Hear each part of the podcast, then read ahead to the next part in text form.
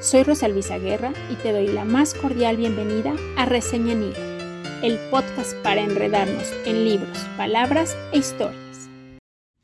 En esta primera temporada del podcast de Reseña en Hilo hablaremos de autoras cuya obra todavía es poco conocida o ha caído en el olvido y conviene volver a visitar. Vamos pues. ¿Te imaginas haber tenido la fortuna de crecer en contacto con los intelectuales más destacados de tu país en tu época? ¿O que una obra que no tenías muchas ganas de escribir resulte una de las más influyentes en muchas generaciones? Pues eso y más hay detrás de Louisa May Alcott, una de las escritoras que más huella ha dejado en muchas otras y cuya obra merece una relectura más profunda. Empecemos por repasar algunos aspectos de su biografía. Nació el 29 de noviembre de 1832 en Pensilvania, Estados Unidos, y falleció a los 55 años de una embolia. Fue enterrada en el cementerio de Sleepy Hollow, sí, el de la leyenda de Sleepy Hollow, historia original de Washington Irving, destacado escritor estadounidense. Este lugar sería el ideal para encontrarte con fantasmas, pues ahí están enterrados varios de los más importantes escritores del siglo XIX de Estados Unidos algunos de los cuales fueron cercanos a la familia Alcott. Este cementerio estaba ligado al Club Trascendentalista, que era un grupo de pensadores, poetas y filósofos preocupados por la situación de la cultura y el pensamiento en Estados Unidos. Tenían altos ideales de justicia social y perfeccionamiento del ser humano a través de la educación y las artes. El papá de Luisa, Amos Bronson Alcott, era parte de este grupo, gracias a lo cual algunos notables escritores, como Ralph Waldo Emerson y Nathaniel Hawthorne, fueron sus maestros. Otra gran influencia en su educación fue su madre, Abby May, quien también era una mujer muy culta y educada. Luisa estaba muy ligada a los ideales educativos de su padre, pero era muy consciente de sus fallas como proveedor y como esposo. Siempre debía dinero a sus amigos y desde muy joven Luisa tuvo que trabajar para tener ingresos y trabajó entre otras cosas como institutriz, lo cual refleja en su célebre novela Mujercitas. La familia siempre se opuso a la esclavitud y su casa en Concord, Massachusetts, fue una de las paradas del famoso Underground Railroad, un camino secreto que permitía a los esclavos del sur llegar a los estados donde la esclavitud no era legal o seguir hasta Canadá.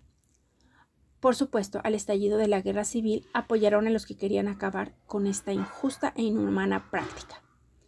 Luisa, de hecho, fue enfermera voluntaria atendiendo a los heridos hasta que ella misma enfermó y tuvo que volver a casa. Fue en esa época más o menos que empezó a escribir con el seudónimo de A. M. Barnard diversas historias, y también publicó de forma anónima algunas historias sobre un detective, un tipo de personaje que todavía no era muy común, de hecho, se burla un poco del personaje Dupin de Edgar Allan Poe. Pero el verdadero éxito vino con Mujercitas, una obra encargada por su editor, y que ella no estaba muy dispuesta a escribir, pero lo hizo presionada porque él necesitaba una obra dirigida a las jóvenes. Luisa usó algunos eventos de su propia vida y de la de sus hermanas, que también eran cuatro, y que también una murió joven, para su novela. El éxito fue casi inmediato, y por fin los problemas económicos se comenzaron a alejar. Por peticiones del público y de su editor, escribió las secuelas, donde nos muestra la vida de las hermanas ya casadas y los logros de Joe.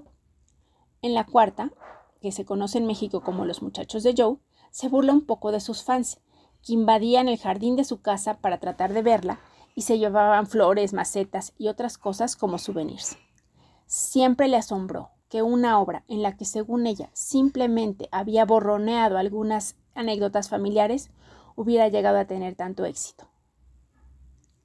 Además de la saga de las hermanas March, escribió otras obras dirigidas al público juvenil, y sin duda se adaptan en mucho a los valores prevalecientes en su época, pero se puede sentir su profunda convicción sobre el valor de las mujeres y la importancia de su educación. También de la necesidad de que las mujeres sean autosuficientes, ya fuera con una carrera propia o como maestras o secretarias.